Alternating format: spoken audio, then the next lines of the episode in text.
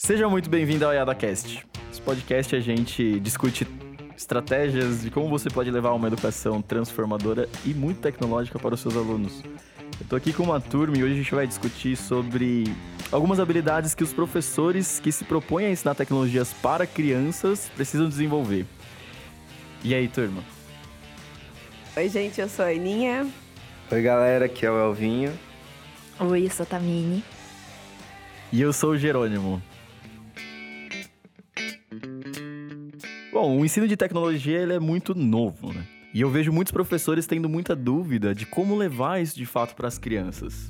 Mas não só de como levar isso para as crianças, tem muita dificuldade em quais habilidades eles precisam desenvolver de fato, o que eles precisam aprender, o que eles precisam desenvolver, o que eles precisam saber para conseguir levar isso com excelência. Né? E uma pergunta que eu já começo aqui desde o início do podcast é se faz sentido a gente ensinar programação e robótica, por exemplo, do jeito tradicional. É, se faz sentido a gente ensinar simplesmente escrevendo na lousa, explicando para os alunos, usando só o quadro e o giz, e os alunos só receberem aquele conteúdo se eles conseguem fazer alguma coisa é, que seja prático, de fato, né? A gente vai conversar sobre várias habilidades aqui, mas já no começo eu quero ressaltar que não precisa ficar assustado e nem ficar ansioso e nem ficar preocupado com todas essas habilidades diferentes nesse universo diferente, porque tudo é um processo. Então, já desde o começo, né, é importante ressaltar que tudo é um processo. A gente, uma vez que tem clareza, e eu acho que o objetivo dessa conversa é trazer clareza das coisas que a gente precisa desenvolver.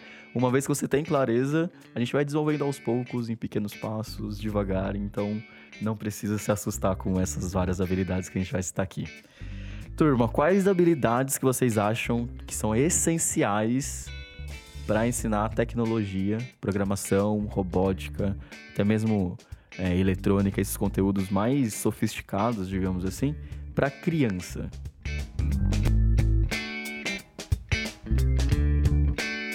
Cara, eu acho que o desenvolvimento da, da curiosidade, o desenvolvimento dessa coisa de você olhar uma coisa e você querer saber como ela funciona e você ir atrás desse tipo de informação é, é essencial, assim.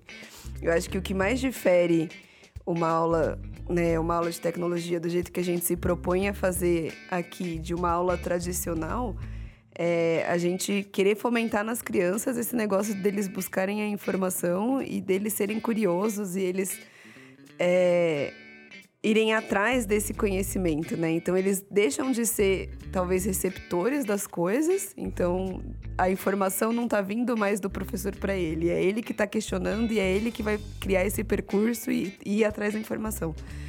Eu acho que é, a curiosidade não é uma coisa ruim e talvez num modelo de escola mais tradicional ela seja vista como uma coisa ruim, né? Porque a gente não tem tanta liberdade para perguntar, não tem tanta liberdade para questionar e aí tipo se uma pergunta do aluno sai muito fora do roteiro, atrapalha toda a dinâmica da aula do professor e aí, né, acho que atrapalha todos os exemplos. Eu acho que uma habilidade que a gente tem que estimular muito nas crianças, e eu acho que para o professor isso é essencial também, é esse buscar informação, é essa curiosidade, é tipo você dar voz às, às coisas que você realmente querem, quer saber, né?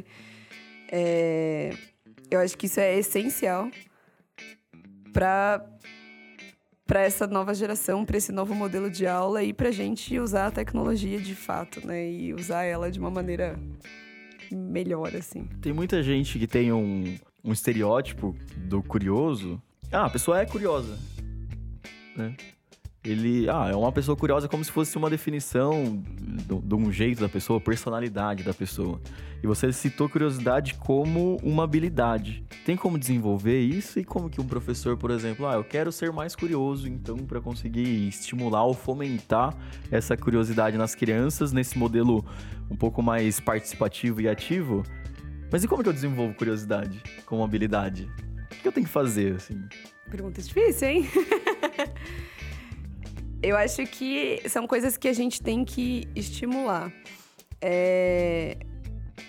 Provavelmente, né?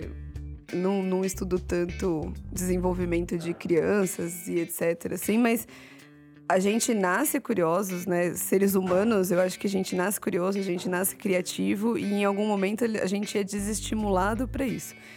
É... E eu acho que quando a gente acaba desestimulando essas coisas, dando respostas já diretas e aí ah, o porque é assim, e eu já te respondo o porquê é assim, eu deixo de estimular a sua curiosidade. Eu não sei, eu acho que eu deixo de estimular o seu pensamento e o desenvolvimento desse pensamento do porquê as coisas realmente são assim. E eu acho que como um professor, você tem que ir num caminho contrário.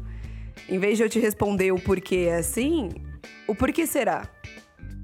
É, vamos questionar, vamos olhar o que, que tem aqui, vamos ver o que está acontecendo. Então, vamos entender esse negócio inteiro para a gente ver o porquê que é assim de fato. Eu posso te dar uma resposta direta e às vezes as crianças precisam dessa resposta direta. Mas talvez seja muito mais interessante a gente estimular essa curiosidade, tentar, tentando entender todo o outro processo do que só te dando uma resposta direta. Mas não é a coisa mais simples do mundo, né? Então, é, é, o professor precisa aprender a fazer perguntas e fomentar essas perguntas, começar a, a criar ambientes onde as perguntas sejam bem-vindas, sejam aceitáveis, né? É, acho que talvez esse não seja o único o único caminho, mas com certeza é um deles e é um muito importante. Uma coisa que eu acho bem legal para estimular a criatividade é a postura do mais uma postura isso quando você cria no ambiente de sala de aula evitando os nãos. Né? Evitar a palavra não. No sentido que quando o aluno propõe algo, você já fala não, ou quando o aluno responde algo que está errado, você já não está errado. E corta muito a linha de pensamento ou essa todo esse envolvimento que o aluno está tendo com aquele conhecimento naquele momento, aquela imersão que ele está pensando. E quando a gente dá um não ou a gente corta o pensamento do aluno, ele vai acostumando com isso. E ele vai acostumando com isso e vai deixando de ser curioso. Ele acha que a vida é assim. Principalmente crianças que se moldam muito rápido com o ambiente, ele vai achando que as respostas já estão prontas, o universo existe e todas as, as respostas das minhas perguntas são rápidas e eu não preciso questionar, eu não preciso me envolver mais. É, de uma forma mais intensa com aquelas com aquele assunto, com aquelas perguntas. É, acho que para estimular no professor essa, essa curiosidade, eu acho que é uma habilidade que pode ser trabalhada.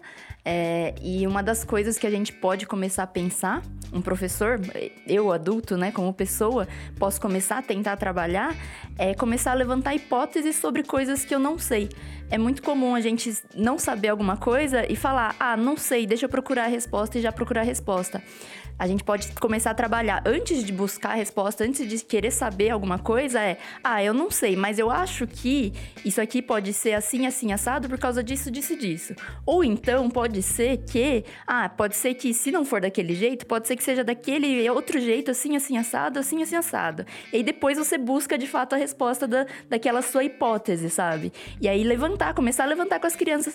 Tudo bem, você não sabe isso aqui ainda, mas o que, que você acha que é, sabe? E aí ela começa a pensar ah, eu acho que pode ser assim, assim, assado. E aí, ao invés de você falar já o não, ah, isso daqui não, não é assim, mas por que que você acha que isso é assim? E aí ela fala, não, eu pensei assim, assim, e eu acho que isso aqui funciona desse jeito.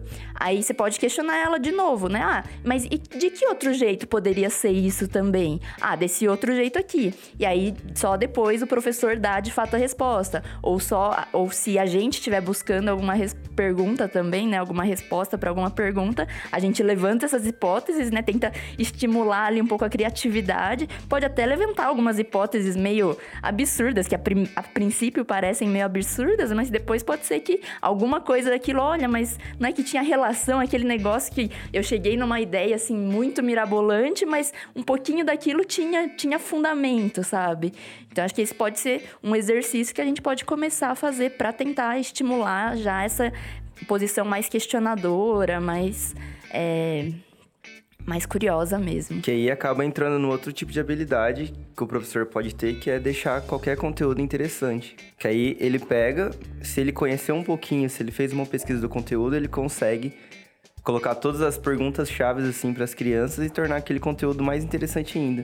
Que aí acaba instigando cada vez mais a curiosidade, que aí vira tipo um ciclo, né?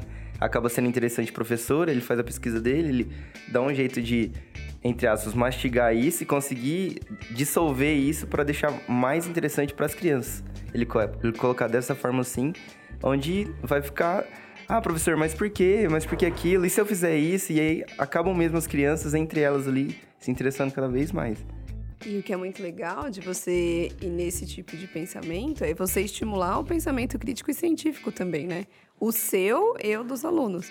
Então, esse negócio de você levantar hipóteses, tem, é, se questionar sobre o que está acontecendo ali, ver, mesmo que as, as hipóteses sejam absurdas e elas não tenham relação com o que realmente está acontecendo, é assim, né? O pensamento científico, o pensamento crítico, ele vai se desenvolvendo dessa maneira.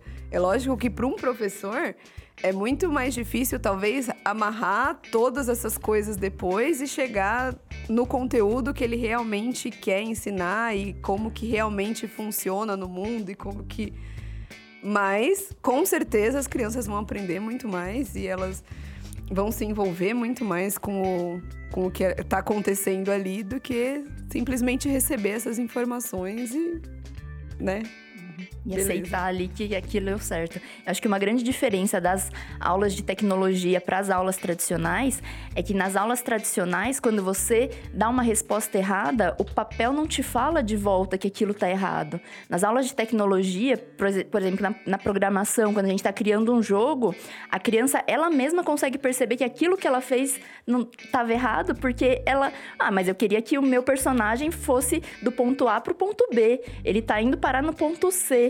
Ele, ela mesma consegue ver aquilo. Não precisa vir um professor e falar para ela, não, isso aqui tá errado é, ela vê que tá errado e ela, aí ela pode tentar de novo. E ela tenta de novo e ela vai tentando, fazendo vários testes até de fato ela conseguir chegar na resposta certa. Agora, numa aula tradicional, quando tá a criança lá na prova, só ela e o papel, ela escreve uma coisa lá e ela só vai saber a resposta dali um mês, dali, sei lá, três meses, quando ela já nem lembra mais o que, que ela respondeu de fato. Então, essa é uma grande diferença, assim, para as aulas de tecnologia. É uma grande possibilidade, de fato, ali nas aulas de tecnologia, é você ter uma resposta rápida ali do, do que você fez de errado. Até para é, na robótica mesmo, né? Ah, eu quero fazer o meu robô aqui, encaixo três peças ali, dali a pouco o negócio desmonta. Então você já tem uma resposta rápida ali do que estava errado. Aí você tenta de novo, você tenta de outro jeito. Aí desmonta de novo, aí você tenta mais uma vez. Então você tem as possibilidades de, de, de tentar várias vezes e a sua resposta para aquilo tá rápida. Agora, numas aulas, na aula tradicional, você faz a prova, faz o teste lá, a resposta vai vir só depois. Ou você faz a tarefa, o professor vai corrigir só no outro dia dia, sabe? Então é, é um pouco mais demorado para vir a resposta e para a criança poder tentar de novo, né? E não depende dela. Nesse, é, essa é uma grande potência da, da educação tecnológica, ou envolver ensino de tecnologia, ou, ou programação, robótica, porque é muito rápido o feedback e o aluno se coloca como um protagonista mesmo daquelas interações, né? Ele é muito interativo, então o aluno faz, aquilo volta, ele percebe, ele faz, aquilo volta, ele percebe, ele faz. Então é muito interativo com ele, com ele mesmo, no conhecimento dele, eventualmente com o grupo, dependendo de como você organiza isso. E isso dá muito mais poder para ele. É muito mais protagonismo real, assim, muito mais poder. Então é poderosíssimo, isso é uma potência enorme. Muito bem citado. Uma outra habilidade que com certeza esse professor tem que ter, e na verdade, eu, quando eu falo isso, eu falo de professores em geral, mas de tecnologia, de programação, de robótica, enfim, tem que ter, é empatia e você conhecer ali o seu público de fato, sabe? Porque a programação, a robótica, a tecnologia, ela te dá a possibilidade de você aprender um mesmo conteúdo de um milhão de maneiras diferentes. Então, eu posso estar tá querendo ensinar um conceito de programação, mas eu não preciso ensinar um conceito de programação de um jeito só. E eu posso adequar esse conceito de programação para a realidade do aluno. O que é muito diferente, talvez, sei lá, de um conteúdo de história da Revolução Francesa, que o conteúdo é daquele jeito. É lógico que eu posso ensinar ele de maneiras diferentes, mas a história, ela é daquela maneira, sabe? Assim, eu uso metodologias diferentes para ensinar a história, mas a história é assim. E a programação não necessariamente. Então, eu ter empatia com o que o meu aluno sente, com o que o meu aluno vive, eu conhecer a realidade dele, eu posso ensinar a programação de acordo com a realidade dele.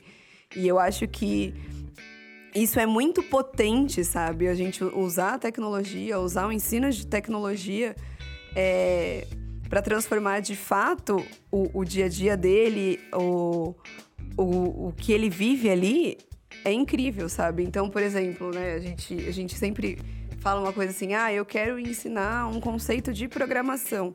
Eu posso ensinar um conceito de programação de um jeito que eu quero ensinar, ou eu posso ensinar do que o que o meu aluno gosta, do jeito que ele gosta, do que ele acha importante e trazer essa realidade, isso, esse convívio, esse, é, essa experiência dele de fato e ensinar o, o meu conteúdo de contramão ali, sabe? É, eu acho que isso é muito potente, mas é uma habilidade também que a gente tem que desenvolver muito, né? A gente conhecer os nossos alunos, a gente tem empatia, a gente tentar é, entender o que, que eles passam e o que, que eles vivem para a gente conseguir ensinar alguma coisa que vai ter significado para ele. É, acho que uma grande habilidade também é com relação a desapego. Por que desapego, né? Eu acho que tem que, para uma aula de tecnologia, precisa ter um planejamento, o professor precisa estar tá bem planejado, estruturado, ter, ter uma aula mais ou menos estruturada do que ele quer do que ele planeja, de como vai ser aquela aula, mas ao mesmo tempo ele tem que ter desapego de que alguma coisa pode sair do, pode sair do, do planejado dele e ele precisa ter ali um jogo de cintura para conseguir trazer os alunos para dentro da. É, trazer aquele, aquela pergunta que não fazia parte da aula para dentro daquele conteúdo dele, do, do que estava planejado, e, e conseguir é, trazer tudo junto, né? Fazer lá um bem bolado para que fique tudo. É, que tenha tudo significado, né? Já que essa. para que o conteúdo contemple a pergunta daquele aluno, ao mesmo tempo que, que esteja dentro do, do daquilo que ele está planejando para aquela turma, para aquele conhecimento também. É um jogo de cintura diferente, né? Que é. a gente tem que ter. E, e, eu acho que essa busca por repertório, e talvez a gente volte lá no negócio de curiosidade, seja muito importante, porque quanto mais informações a gente tiver, mais esse desapego com o que no, o nosso planejamento, com o que poderia ter acontecido, que a gente tinha previsto que ia acontecer, ia acontecer e realmente aconteceu, é, a gente vai saber lidar melhor. Então, eu acho que volta, volta naquilo também, né? Eu acho que são várias habilidades que a gente tem que desenvolver juntas. É, esse desapego ele é muito importante mesmo, porque as coisas, com certeza absoluta, vão sair do seu planejado. Eu acho que como você tem muito mais possibilidades e as respostas vêm muito mais rápidas, com certeza você vai se deparar com situações muito diferentes a cada aula, né? O que acontece é que muitos professores fecham uma aula dentro de uma caixa, no sentido que aquele momento não está aberto ao mundo e nem relacionado com nenhum outro momento, a não ser aquele que ele definiu e colocou dentro da caixa. Então, vou falar sobre a Revolução Francesa, é só a Revolução Francesa que cabe aqui. Se o aluno questiona sobre a influência, sei lá, da qualquer coisa aqui, da antiguidade na Revolução Francesa, não faz parte do conteúdo, então ele simplesmente exclui essa possibilidade. E eu acho que quando o professor tem repertório mesmo e tá desapegado e ele consegue ter empatia para ouvir o aluno, no sentido de, meu, eu quero entender quem é o meu aluno mesmo e ele tem voz aqui porque é um, é um processo de ensino-aprendizagem, é uma troca. Não é que eu estou te ensinando algo, a gente está trocando algumas coisas para evoluir aqui. E quando ele tem essa, essa postura, acho que tudo fica muito mais poderoso, mas ele precisa mesmo estar muito leve com isso, precisa ter uma capacidade de improviso também, porque se ele não tiver essa capacidade de conseguir encaixar as coisas que aparecem na aula dentro do momento dele, pode ser que desande mesmo. A gente também não tá aqui pra florear e falar que é tudo lindo, maravilhoso. Pode ser que quando começa a entrar outras coisas fora do previsto dele ou do planejado, aquilo destrua mesmo a aula dele, fica um caos e ninguém consiga aprender nada. Então o professor precisa estar preparado para improvisar, ele precisa estar preparado para utilizar o que ele sabe e todo o repertório dele dentro daquele momento de aprendizagem. Porque eu falei da caixinha, ele tá só naquele momento, mas ele é muito mais do que aquilo. E muitas vezes a gente não consegue pegar quem a gente é, todas as nossas experiências e combinar com o momento de aprendizagem, de sala de aula. Então, o momento de aprendizagem, é, aquele momento da, da aula, ele não é só aquele momento da aula. Você pode trazer tudo que você é, tudo que os alunos, extrair tudo que os alunos são para fazer um momento potente. Então, essa é, esse acho que é um desapego também, né? De você, não, eu, eu não preciso usar só o conteúdo da aula. Eu sou, uma, eu sou uma pessoa inteira. E tenho uma vida, tenho uma história, tenho muitas coisas aqui para contribuir. Eu vejo isso em muitos ambientes de ambientes sociais. Quando você tá num espaço, só as informações daquele espaço que vale. Quanto não, as pessoas são inteiras. E na aula vale tudo que você é, não necessariamente só o que você planejou para aula. E tudo que os alunos são também. Então, conseguir extrair isso dos alunos e desapegar para conseguir colocar quem você é na aula também, isso seria uma habilidade muito massa de se desenvolver. Isso com certeza gera muito mais conexão entre o professor e o aluno e aquele ambiente em si, né? É, provavelmente, quanto mais você se doa, mais eles vão se doar também e mais eles, você vai estar com vontade de estar naquele espaço e eles também. Porque eu acho que um grande desafio da escola é. Eu gosto muito do, do ambiente escolar, mas um grande desafio da escola é você estar por inteiro na escola, né? Porque às vezes as crianças estão na sala de aulas, mas elas estão lá na escola, uma porque são obrigadas, ou outra porque ah, eu gosto de ir lá porque eu tenho meu amigo lá. E a escola é muito potente e é um ambiente potente. Então, quanto mais você se doa e você quer estar naquele lugar e os alunos também né, automaticamente. Eu não sei se é automaticamente, mas com certeza isso vai fluir de uma maneira mais mais livre, eles vão querer estar ali, o fluxo vai ser melhor, eles vão aprender melhor, você vai estar mais feliz no seu trabalho e com certeza vão acontecer coisas mais legais. Mas eu acho que uma outra habilidade que o professor tem que ter é de deixar, independente da situação ali da escola, do, dos alunos, é deixar o ambiente agradável. Eu acho que ele tem que conseguir fazer com que os alunos se sintam queridos ali na aula, que eles estão eles têm certa liberdade na aula, tanto para errar quanto para acertar. Eles têm que se sentir à vontade ali. Esse, esse eu acho que é um, uma habilidade muito importante para a aula fluir legal, para uma conversa com os alunos fluir legal, para ter aquela, aquele dia bom, assim. É, como a gente citou aqui outras vezes, né? Terem aqueles momentos alegradores, né? Que é muito legal de falar. Que, então, é muito bom que o seu aluno entre na sua sala bem, assim, e sair de lá muito bem, sair de lá muito mais interessado. Então, acho que isso é uma habilidade que, que nós, professores, temos que ter, independente do conteúdo que a gente vai passar para eles. É uma habilidade de deixar o ambiente bom e fazer com que os alunos se sintam cada vez melhor cada vez que eles entrem na nossa sala de aula. Que eles fiquem animados por, nossa, vai ter aula do professor tal. Às vezes eles nem ligam pro conteúdo que vai ter, nem ligam pra matéria que vai ser. Mas é, é aula com o professor tal. Então acho que isso é importante também para o pro professor desenvolver, trabalhar isso. Eu lembro que na escola, eu lembro que no ensino médio eu tive um professor que, cara, parecia muito que ele era um ator. Ninguém sabia da vida dele, ninguém sabia da história dele, ninguém sabia de quem ele era de fato, e ele agia de forma muito diferente dos outros professores na sala de aula. Então parecia que quando ele entrava na sala, ele fazia umas caras assim, olhava e andava de um jeito estranho e tal. E aí olhava para as pessoas, fazia umas perguntas muito filosóficas, era professor de história. E ninguém sabia de quem esse professor era, sabe? Era um super suspense, assim. Ele levava pra aula só um ator. E aí vai um pouco de encontro que a gente tava falando, né? De, do improviso e tal, de levar esse. Estar na aula como uma pessoa inteira, quem você é é, é engraçado que às vezes isso não acontece mesmo. Às vezes tem lá o professor e é o professor que você nem sabe quem é. Ele tá lá só explicando o conteúdo, mas você não tem ideia, sabe, da, do repertório que ele tem, do que ele é, de quem que ele já fez, o que ele viveu. E não que isso seja importante, saber da vida do outro. Não é isso que é importante. O importante é aproveitar quem você é para potencializar a aprendizagem. Legal, eh, turma. A gente já citou aqui algumas habilidades que são bem transversais. A gente falou sobre curiosidade, a gente falou sobre é, a possibilidade de deixar o conteúdo mais interessante, né? Esse jogo de cintura. Eu consegui improvisar de acordo com outras perguntas que podem aparecer na sala e, consequentemente, dar mais voz para os meus alunos e conseguir fazer com que eles se manifestem mais. É, ter empatia para entender quem ele é e conseguir trazer isso e potencializar a aula através dos interesses que ele tem muito bacana isso, mas isso são habilidades bem transversais.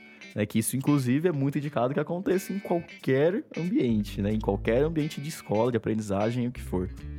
Agora, mais tecnicamente, sobre um professor que realmente quer ensinar tecnologia. Né, isso são habilidades mais transversais. Agora, em relação à técnica, o que eu tenho que aprender ou o que eu tenho que desenvolver tecnicamente para conseguir ensinar um conteúdo tão abstrato que é programação, por exemplo? Você precisa saber um pouquinho do conteúdo que você está querendo passar, de fato, né? Ou pelo menos o objetivo aonde você quer que, que o aluno chegue dentro daquele, daquela programação, de fato, né? Ah, quero ensinar programação e o objetivo da aula hoje vai ser programar o meu ator para ele andar com as setas do, do, do teclado. Pode ser que eu não saiba exatamente qual é o bloco que faça ele andar com as setas do teclado, ou que tem mais de um bloco que, que faça ele andar no movimento das setas do teclado. Pode ser que eu não saiba isso, mas eu sei que eu, eu sei que existe um jeito de fazer isso porque eu já vi pelo menos um programa que funcione que funciona desse jeito. Então, e aí a gente volta para aquela habilidade de você ser questionador, né? Pode ser que você não saiba isso, mas ah, meu aluno quer fazer isso, o que perguntas chaves eu posso fazer para ele? para que ele consiga ele mesmo chegar naquela na resposta de que ah, eu acho que tem um bloco que faz ele se mover assim. É, eu acho que é, é difícil você não saber nada sobre a ferramenta que você está usando. Você precisa ter pelo menos um. Já ter olhado para aquela ferramenta, já ter usado alguma coisa daquela ferramenta, ou ter tido contato com alguma ferramenta parecida, pelo menos. É, você simplesmente ir para uma aula sem saber nada sobre aquilo, eu acho que você estaria indo despreparado. Você estaria indo para a guerra sem levar pelo menos um colete à prova de bala, sabe? Então, eu acho que precisa ter um, um, conhecimento prévio, mas se você não tiver de fato um conhecimento prévio daquela ferramenta, se souber de outra ferramenta, é você ter na manga, assim, aquelas perguntas chaves. Ah, mas o que, que você quer fazer? Ah, mas como que ele faz? É, mas e, e e, e onde tem? Será que tem algum bloco que faz isso? É, isso falando de programação em bloco, né? Existe algum comando que faz isso? Ou tem algumas ideias de onde você conseguiria buscar respostas para aquele tipo de pergunta, né? Será que tem algum site que a gente encontra a resposta para essa pergunta? Será que alguém já não se fez essa pergunta? Porque nem todas as perguntas são inéditas, né? É muito difícil a gente ter uma pergunta assim inédita. Nossa, eu pensei nisso aqui, ninguém nunca pensou antes, sabe? Se a gente jogar lá lá no Google, sempre vai ter um Yahoo Respostas lá que alguém já perguntou com um monte de respostas sobre aquilo, sabe? Então é, é você também se preparar nesse sentido de pode ser que eu não saiba, mas eu sei mais ou menos aonde buscar alguma coisa. É, eu, eu acredito que, principalmente quando a gente trabalha com projetos, eu acho que a gente. O professor tem que ter feito aquele projeto ou algo parecido pelo menos uma vez. Porque claramente vai chegar lá na hora vai acontecer um imprevisto, assim, e, e aí a gente tem que rebolar lá na hora para poder resolver o problema. Mas eu acho que a gente tem que conseguir passar a segurança para o aluno que, que a gente sabe do que a gente está falando também. E eu acho que desenvolver um projeto antes é totalmente importante, porque mesmo que eu saiba um jeito só de fazer, pelo menos eu sei. Então, com base nesse jeito, eu posso tentar ramificar, igual você falou.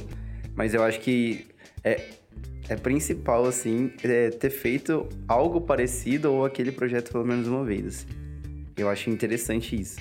Dentro da programação, a gente tem várias linguagens diferentes, mas o que talvez mude, mas nem tanto, é a lógica da programação, né? Então, a maneira com que você vai estruturar o, o projeto, mesmo lá no programação por blocos e em Python, as coisas vão ser diferentes, né? Mas a estrutura talvez nem tanto. A estrutura vai ser diferente, mas o comando talvez nem tanto. Ele vai ser de uma. Né, a, a ordem ali, a lógica ali não vai ser tanto.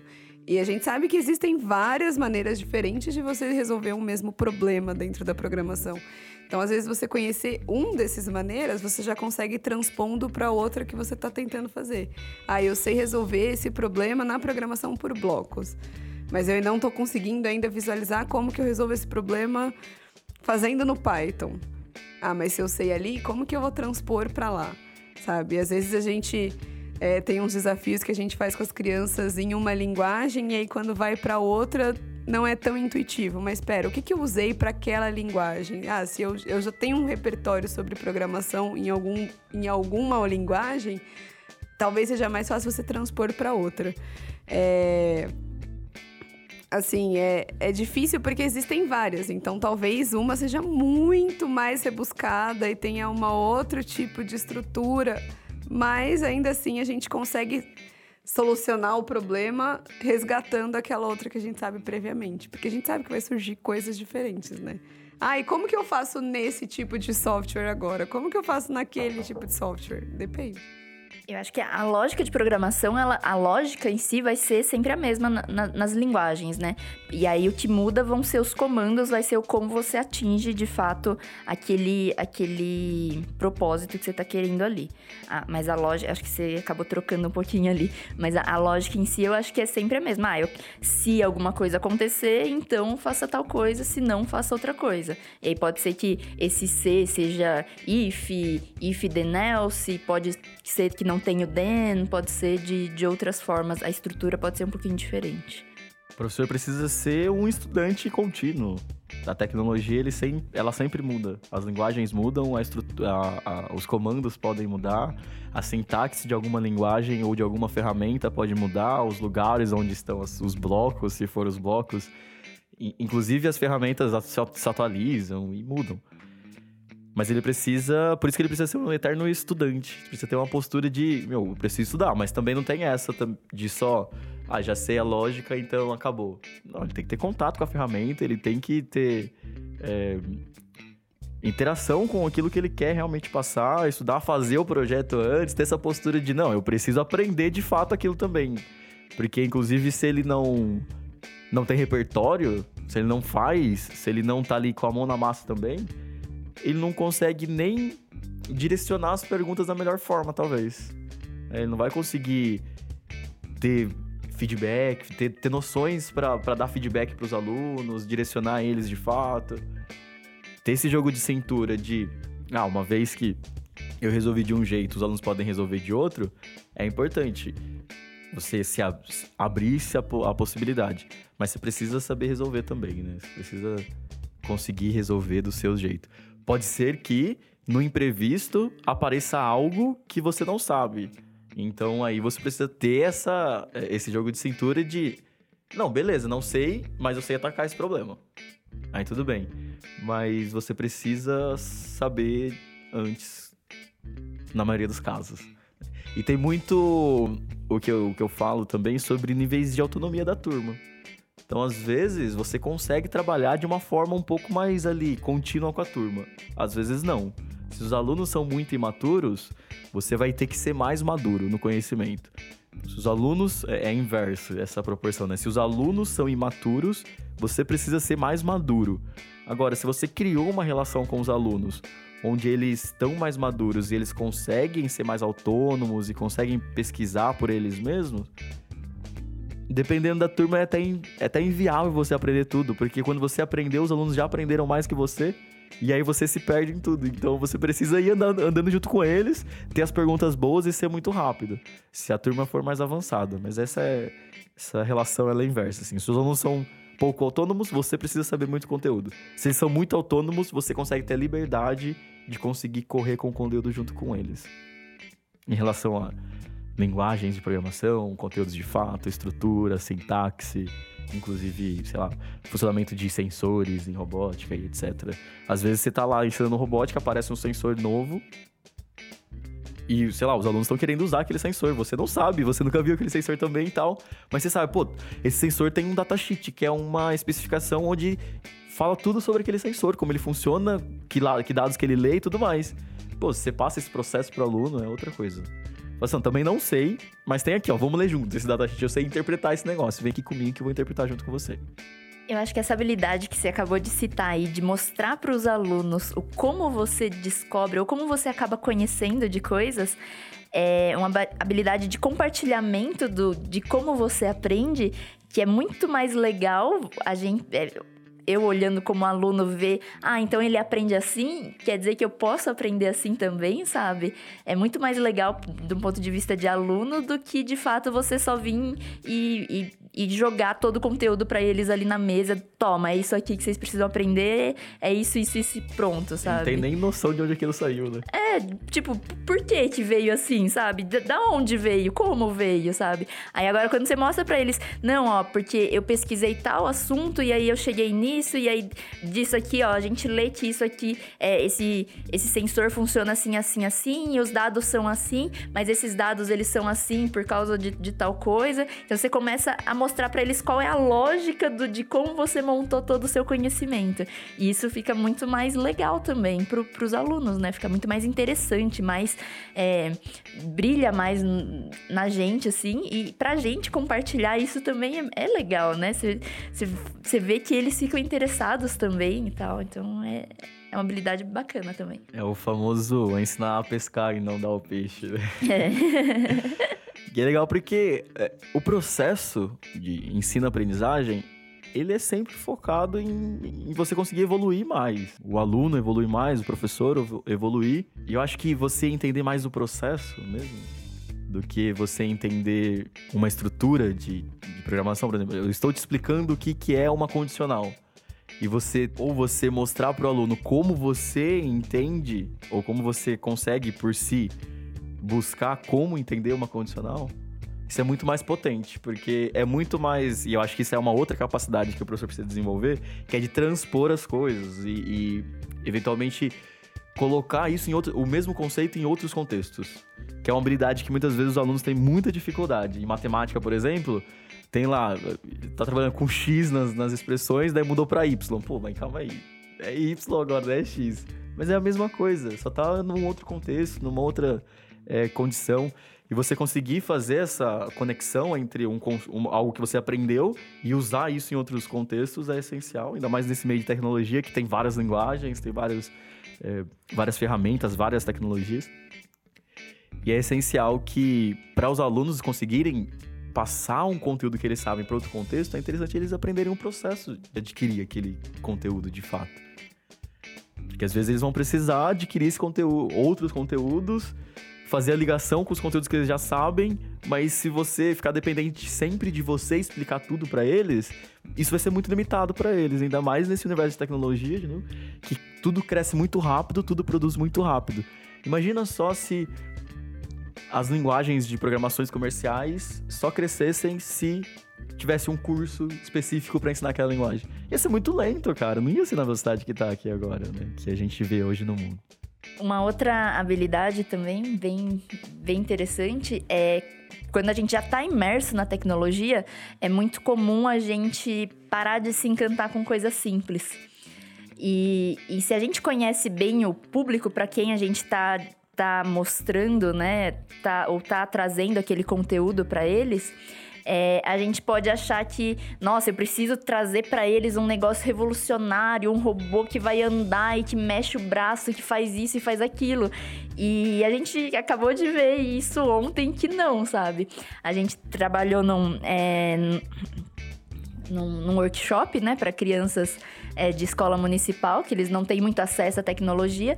E é, a gente trabalhou com eles, é, eles criaram alguns robôs de papel, e a ideia era fazer o contato com o nosso Yada Maker e, e ele falar, e o robô falar alguma coisa, né? E aí algumas crianças conseguiram montar o robô todo bonitinho e tal. Algumas crianças tiveram um pouco mais de dificuldade na hora de montar o robô inteiro. Então aí montaram só a cabeça e o corpinho, e um bracinho, o outro pôs só o corpo e um braço. Aí ficou, ficaram alguns robôs meio pelo, pela metade do caminho, mas a hora que a gente colocou o contato de fato naquele robô sem cabeça mesmo, e, e o, a criança encostou no botão lá no, no robô e o robô falou uma frase que ele tinha definido lá, aquilo foi um encantamento para ele, sabe? E era um, um simples contato ali num, num pedaço, num, num papel que era para ser o corpo de um robô, sabe? E a criança ficou super encantada e aquilo, nossa, mudou o dia dela, ela gostou muito, sabe? E se a gente é, que já está envolvido na tecnologia parar e olhar para aquilo, nossa, é, foi frustrante para ele. Ah, ele não conseguiu terminar de montar o robô. Nossa, ai, que chato, né? Mas para criança, na visão da criança em si, ela, nossa, super gostou. O robô falou que ele queria que, que o falasse, sabe? Então é a gente é, analisar bem o público para quem a gente está apresentando aquele conteúdo, né? Numa aula de tecnologia.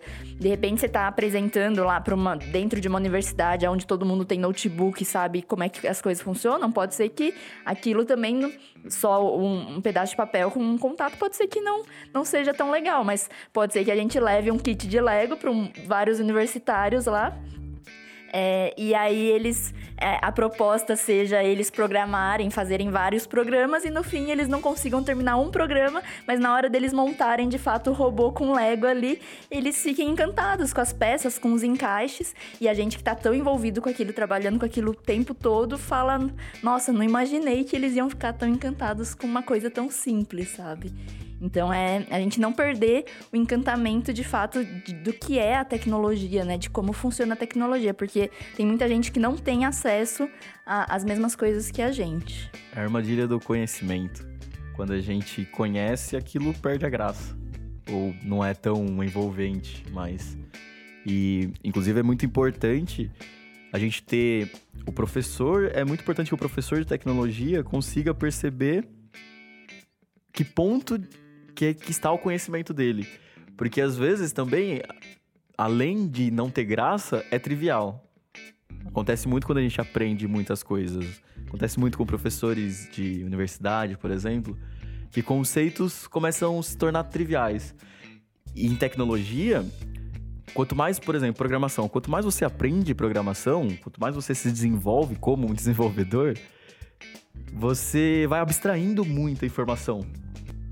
E aí, na sua explicação, por exemplo, de algum conceito, você passa por várias coisas que as pessoas ainda não viram, as pessoas ainda não sabem. Então, acho que uma capacidade, uma habilidade que o, que o professor também precisa desenvolver, sendo né, professor de programação, por exemplo, ou robótica ou algo assim, é conseguir transpor o que ele sabe num nível maduro, num nível profissional, eventualmente, e o professor, para uma criança que não sabe nada que tá ali de mente vazia. Então, como que eu pego uma. Ah, condicional para mim é simples. Eu vejo ali o fluxo do programa, já desenhei na minha cabeça um fluxograma que vai para um lado, vai para o outro, e você entendeu todo o caminho, toda a história da, da, daquele algoritmo. Mas para explicar isso para um aluno, uma criança de 8 anos que não teve a percepção ainda das decisões que ele pode tomar ou não. Então, essa capacidade de eu pegar um, um conteúdo, é, um conceito, mais maduro, assim, e conseguir trazer para a realidade da criança, trazer é, pro contexto dele, conseguir explicar de uma maneira simples, conseguir explicar de uma maneira que ele possa entender, exemplificar de uma maneira que ele possa entender, e o mais importante, na minha opinião também, estimulá-lo a praticar esse conteúdo, de fato, né? Fazer algo, produzir algo com aquilo que você está ensinando. Então por isso que às vezes a gente olha assim, pô, é tão simples colocar um, um, papelzinho lá e ele falar, um negocinho falar, o computador, pô, tudo fala, eu coloco aqui no Google e ele fala aqui comigo direto e tal. É... Mas para uma criança é um, é um conceito tão ou não necessariamente para uma criança, né? Ou quem não viu esse, esse conceito ainda, é uma coisa diferente que tem significado e que é um avanço, sabe? É um salto de conhecimento aquilo para você já é trivial, mas aquilo é um salto de conhecimento e que é uma possibilidade de, de aprendizado com certeza. E às vezes a gente esquece disso por não conseguir transpor. Né? Ah, não, o importante é ele chegar aqui, o importante é ele fazer um super programa muito boladão, o importante é ele fazer um robô autônomo que faz isso, isso, isso. Pô, às vezes, cara, é só o aluno conseguir, ou, né, o estudante de forma geral, seja criança ou até mesmo adulto, conseguir desenvolver um pouquinho mais do que ele sabe. E se ele conseguir entender uma coisa que é simples, mas para você já é trivial, é, já acontece, para ele é uma transformação já de, de conhecimento. É uma habilidade, né, essa valorização do simples e conseguir olhar tudo que você sabe, identificar onde você está e conseguir transpor tudo isso para um plano mais básico, né? Conseguir lembrar de todos os passos que você deu, isso também é muito interessante. Bom, eu volto para aquele meu questionamento inicial. Faz sentido, então, ensino de programação, robótica e tecnologia dentro de um espaço tradicional onde existe só lousa, giz e cuspe, que as pessoas falam, né? É lousa, giz e cuspe, né? Eca. Exi- Faz sentido programação com isso?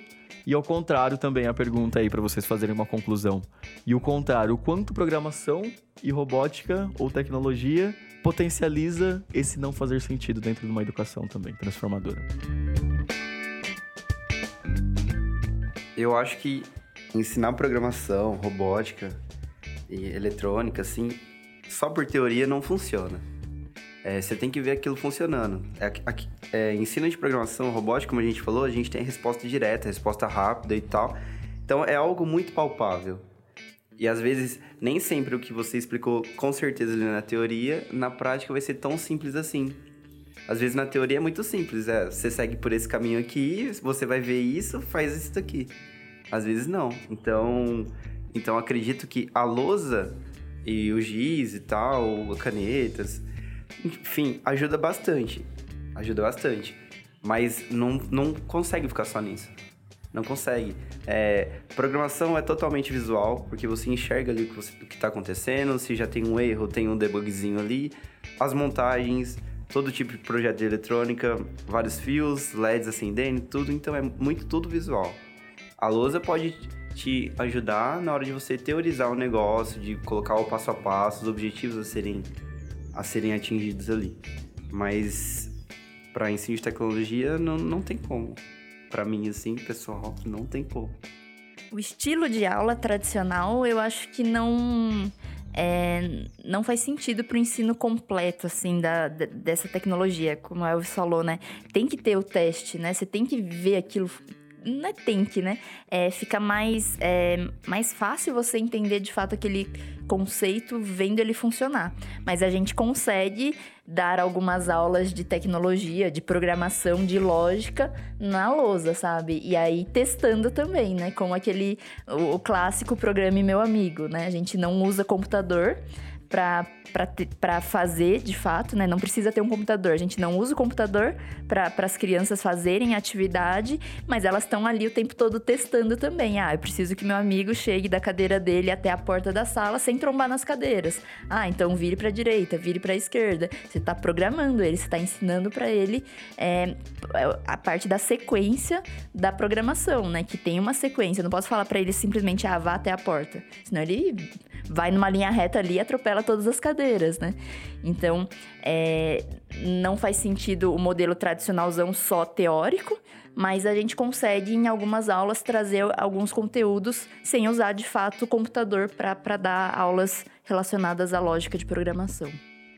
É, O que eu sinto muito é que para você ensinar tecnologia, na verdade, talvez não seja o recurso em si que seja o mais importante. É lógico que quanto mais, ah, se tem computador, é mais fácil de testar, você vê lá o rápido, ah, dá pra gente fazer uma aula de tecnologia na lousa, no papel e tudo mais. O que eu acho que tem que mudar e tem que mudar completamente do estilo de aula tradicional é a postura do aluno.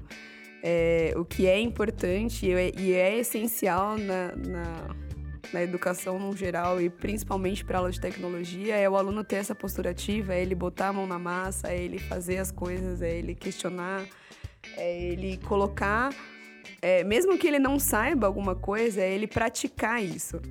E uma aula tradicional, o aluno fica muito mais passivo, então ele fica lá mais recebendo, e aí não importa a forma, sabe? A gente pode ter computador, a gente pode ter robô, a gente pode ter N circuitos e eletrônica, o negócio é visual. Se o aluno não está numa maneira ativa na sala de aula, aquilo vai continuar não tendo sentido. Então eu acho que o caminho é o outro, sabe? Assim, não é o recurso em si. É lógico que quanto mais recursos você tiver, quanto mais visual, se for um kit, se for um computador, se o computador for melhor, ajuda.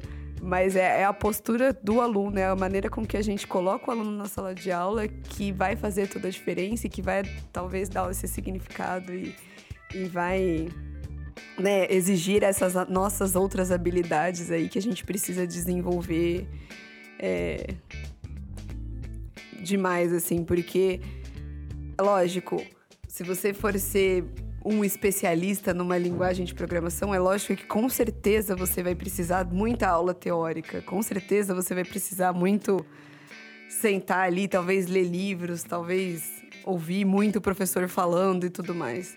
Só que a postura vai ser diferente. O quanto você vai consolidar daquele conteúdo, daquele conhecimento, com certeza numa postura ativa vai ser muito melhor. Mais significante, vai ser mais rápido, vai ser mais empolgante, enfim. Bom, turma, a gente comentou aqui sobre algumas habilidades que o professor que se propõe a ensinar programação, robótica ou tecnologia de forma geral para crianças precisa desenvolver. É, a gente falou aqui um pouco sobre curiosidade, sobre você conseguir transpor o seu o conteúdo maior e deixar isso mais interessante para as crianças, desapegar desse lance de um planejamento muito fechadinho, ser mais empático, ouvir o que os seus alunos estão falando e o que eles querem de fato, criar um ambiente agradável na sala de aula é essencial, mas além disso, você também precisa ter uma técnica de, estudo, se propor a estudar de fato as ferramentas se desenvolver como é, as suas capacidades de abstração, a sua capacidade de resolver problemas e a sua capacidade de compreender de fato o conteúdo que você também está se propondo a ensinar, porque não basta só ter uma postura bacana, você precisa ser bom tecnicamente também. E a gente acabou falando aqui que o ensino da programação, ela pode, e da robótica e da tecnologia, ela pode impulsionar diversas formas. Né? Dado um ambiente, um mundo onde a tecnologia permeia todas as nossas atividades sociais, é importante que a escola seja coerente com o mundo, com o mundo, com a vida real. Então, ensinar tecnologia é muito importante porque é uma demanda social. Já começa por aí. Mas o complemento essencial e muito bacana e que deixa a gente muito empolgado é que, além disso, ensinar programação e tecnologia tem que necessariamente mudar a postura do aluno, porque se você simplesmente ensinar na lousa, aquilo não faz sentido nenhum e aquilo vai ficar só mais um, é só mais uma coisa. Então, quando você se propõe a ensinar tecnologia, que sim é uma demanda social, você automaticamente, pelo caráter desse tipo de conteúdo, precisará inverter a postura do aluno em que ele esteja mais ativo e de fato testando e tudo mais. Então só tem benefício. Tem um monte de benefício aí, né? O lance do aluno conseguir ter feedbacks mais rápido, conseguir aprender de formas mais rápidas, entender mais processos e até mesmo você é, desenvolver mais autonomia nele em estar tá fazendo aquilo e ser mais protagonista do que ele está fazendo, porque quando ele está em cima de um projeto ou de um sistema ou de alguma coisa que ele esteja desenvolvendo ou testando, ele está ativo ali. Então ele tem muito mais propriedade, mais protagonismo e essas habilidades com certeza vão ser mais importantes para ele também numa vida social e, e cotidiana. Muito obrigado por ter ouvido até aqui. Eu sou o Jerônimo. Eu sou a Tamine. Eu sou a Aninha. Eu sou o Alvinho. E esse foi o YadaCast. Valeu, turma. Tchau, tchau. Tchau. Falou.